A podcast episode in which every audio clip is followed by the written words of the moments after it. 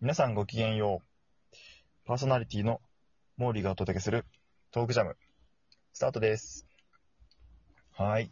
今回はですね、ゲストをお二人お呼びしてます。えー、トークジャムにね、以前出ていただいた塚さんとヨードンをお呼びしています。塚さん、ヨードンお願いします。よろしくお願いします。よろしくお願いします。はい。今回は、え3人でお届けしたいと思うんですけれども、はい。えー、ズバリね、今回3人で話したいテーマがうんあるんですよ。おう。う。うんん。まあ、直近で最近だと、まあね、皆さん一番気にかけてるやっぱりコロナのね、状況が、うん。まあ、ちょっとね、人数がなかなか増えちゃってる状況にはあると思うんだけど、うん。うん。うんまあ、コロナがね、やっぱり増えて大変っていうのはみんなあると思うんだけれども、そこでさ、うん。こう、コロナ禍にね、こう乗り切るために必要なことってなんだろうなっていうのがさ、ちょっと気になって。ああ、なるほど。うん。せっかくならこう3人で、ちょっとそのテーマで、うん。いろいろ話してみるのはどうかなと思ってるんだけどさ、はい。うん。今回はそのテーマで、ちょっと、じゃあ、二人の意見をね、いろいろ聞いていこうと思います。はい。よろしくお願いします。お願いしコます。ロナ禍を乗り切るために、必要なことって、まずじゃあ、塚さんから聞いていこうかな。うーん、そう。一番大きいところは、あの、見直しをして、あの、変革しようとする、うんあの、気持ち、それがまずないと乗り切っていけないんじゃないかなって思うね。見直し、変革ね。うんうん。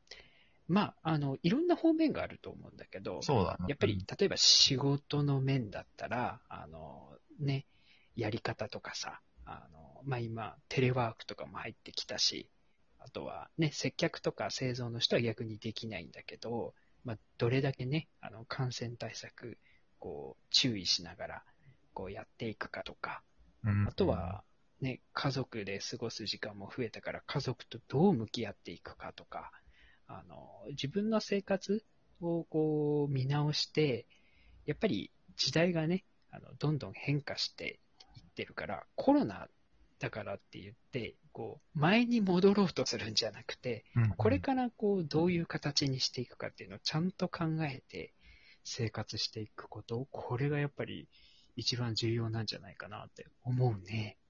なるほどね。ううん。ヨードンはどう思う？いや、私も本当におっしゃる通りだなと思いながら。うん。いや、逆に本当にそれ以外にやることがね、この状況下だと、外に、なんて言うんだろう。うん、今まで多分、行動で、動くことでどうにかしのげてた部分っていうのは多分あったと思うんだよね。なんか仕組みとかも何も無視して。それが動けなくなって、嫌でも、なんて言うんだろう。計画を持ってって言い方がいいのかわからないけれども。うん。やっぱそういうことが必要になってきたのかなと。うん。そういうのやっぱり感じるよね。はいはいはい。計画ね。うんやっぱりね、そうだね。うん、計画を立てるにもさ、見直しをしたりとか、そういう、逐一、こう、状況を見て判断するっていうさ、やっぱそういううん。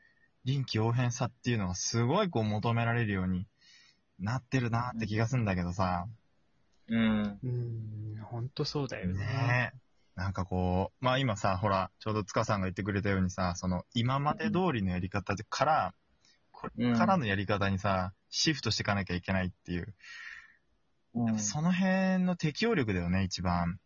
俺はやっぱりそうなんだよ大ね。事かなと思うのはね、んその、いかに適応するかとかさ、うん。そうそうそう。うん。うん、どうやって何のために適応していくかみたいなのを再定義しなきゃいけないっていうのはすごい思うんだよね、俺は。うん、んそうだね。まあ、うん望む望まないね、関わらず、うん。うん。必要性に迫られてって感じじゃない？うん。そうだね。そうですね。なんとなくでは済まなくなってきたっていうかね。そうそうそうそうそう。ねえ、で、しかもあの、個人が変えればいいだけじゃなくて、個人もそうだし、会社とかね、あの、そういった組織も変わっていかなきゃいけないし、うんもっと言うと多分、国や自治体もね、あの、国民が働きかけて変えていかなきゃいけない部分があるから、うんうんね、大変だけど、本当全部が変わっていかないと、ね、なかなか前進って難しいんじゃないかなって思うよね。うーん。そうだね。やっぱり社会がさ、ある程度成熟しているから、会社がこう状況を見たりとかしてさ、ある程度は長いものに巻かれればなんとかなってた人たちもさ、うん。それじゃあもう、追っつかなくなってるじゃない？うん。うん、だね。それぐらいこう、もう、ダイナミックにガラガラっとさ、社会構造すらも変えちゃったっていうのが、やっぱり今回のコロナは大きいなぁと思うんだよね。うん。うん。ねうーん、だからそういう、まあ、経済活動もそうだし、社会のそのあり方もそうだし、生活様式まで変えちゃうって相当、そうそうないじゃない？うん。そうだね。うん、そこにやっぱりこう、アジャストしていくためにさ、うん。やっぱりさっき適用って話をしたんだけど、適用、みんなしなきゃいけないってのはわかるんだけどさ、うまくできる人とさ、なんかこう、うんそこにこう、うまく乗れない人がいるじゃない？そうそうだね。うん。その違いって何だと思う？うん。うーん、そうだな。やっぱり、うーん、し主体性っていうのかな。自分からこう、良くしていこうっていうのか、ね人が動くの待ってよ、みたいな。そういう感じの差が、やっぱり出てきちゃってるのかなっていう気はするけどね。うーん。その変化に対して主体性を持つかどうかってこと？そうだね。あの、自分からよし、これを変えていこうっていうのと、やっぱり、周りが変わるのを待ってとか、あの、上から言われるのをちょっと待ってとか、まあ、そこら辺の差なのかなっていう、感じはうん、僕はするかな。なるほどね。結構ね、ヨードンなんかはさ、うん。こう、いろいろ考えるけど、変わるときはさ、うんド。ラマチックに変われる人じゃない俺はそう思ってんだけど。はいはいはいはい。ありがとうそういうなんだろう。まあ、チャレンジングにさ、う。ん。臆さない、陽動的にはさ、そういう変われる人と変われない人、このコロナ禍において、どういうふうに見てる、うん、やっぱり、ね、本当にさっきから、つかさんが結構綺麗に言いたいことをね、言ってくれてるところはあるけれど、やっぱりその、自分軸、他人軸というかね、主体性があるかないかとか、うん。うん。こにああるんだろうなとはやっぱり思うよね。ただ、一方で、なんて言うんだろう。そんなに主体性がある人ばっかりかって言ったら、ちょっと話ずれちゃうかもしれないけれども、そういうわけじゃないと思う。から、そこが、どう変わっていったらいいんだろうっていうことをね、ちょっとここで話せたら面白いのかななんてね、今思うけどね。いや、すごいいい視点をついてくれたね。結局さ、うん。変わんなきゃいけないって思ってて、変われる人がさ、大多数ならさ、こんな世の中になってないっていうかさ、うん。うん。変わんなきゃいけないけど、変われないから苦しんでて、変われないから、こんだけ世の中で問題がいっぱい起きててっていう。うん。うんうんやっぱりリアルなところを言うと変わりたくても、いろんな事情とか理由で、なかなか思うようにいかない人が多いっていうのは現状な気がするよね。そうね。まあ、あと本当にそこにね、あの、そういう現状がある人と、それを理由にしてる人と、そうまあ多分半々ぐらいでさらにそこが分かれるんだろうなっていう気がね、すごいするけどね。そうそうそうそう。結局だから、その、変わり、変わらなきゃいけない時に変われる人と、変わらなきゃいけないのに変われない人がいて、変われない人はうん自分のその、マインドの問題なのか、もう理由がね、あってしょうがないのかって、まあ、そういうのを全体的に含めて変われたか変われてないかなんで、結果論だから。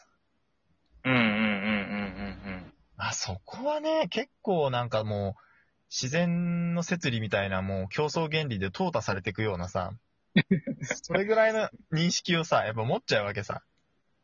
うんうんうんうん。で、こうコロナっていうもう本当歴史上人類史でも稀に見るさ、大も、大災害に匹敵するぐらいのさ、まそうね。世界大戦の次に、あ、れじゃないかと。こんだけね、資本主義をぶち壊して社会構造を変えちゃうってのもさ、うん。まあないから、うん。うん。やっぱりさっきのねね、主体性っていう話もね、まあうん。出ましたけど、そういった意識をね、やっぱ個々人からどう持っていくか、で、それをどうやって変わっていく変化につなげていくかっていう、なんか自助努力がすごいこう、ものを言う気はするんだよね、俺的に。うんうんそうね意識。あ含めとはやっぱり、はいはい、どうぞ。うん、あの、買われた人？要は、先に買われた人が、あの、変えたいけど変えられないっていう人を引っ張ってってほしいなっていう部分はあるよね。あうん。そこもね、大事だなって思うんだよね。ー、あれでしょ、言い出しっぺとかさ、うん。そういう立ち位置の人がってことだよね。うん、そうね。うん。なるほど。まあ、興味深い話がね、やっぱ3人いるといろいろ出てくるっていうところですけど。ですね。う。うんん。